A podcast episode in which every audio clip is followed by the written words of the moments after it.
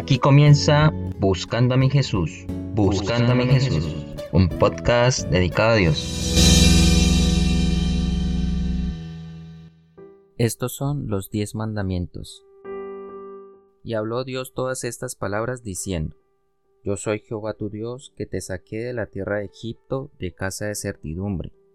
No tendrás dioses ajenos delante de mí. No te harás imagen ni ninguna semejanza de lo que esté arriba en el cielo, ni abajo en la tierra, ni en las aguas debajo de la tierra.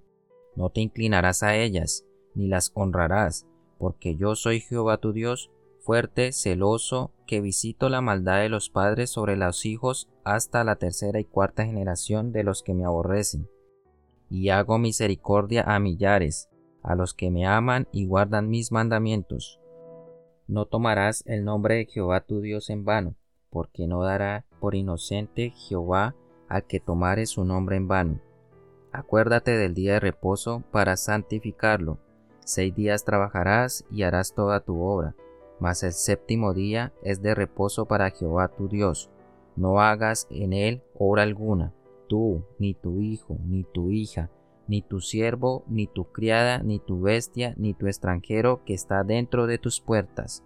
Porque en seis días hizo Jehová los cielos y la tierra, el mar y todas las cosas que en ellos hay, y reposó en el séptimo día.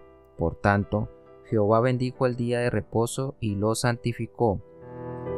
Honra a tu padre y a tu madre, para que tus días se alarguen en la tierra que Jehová tu Dios te da.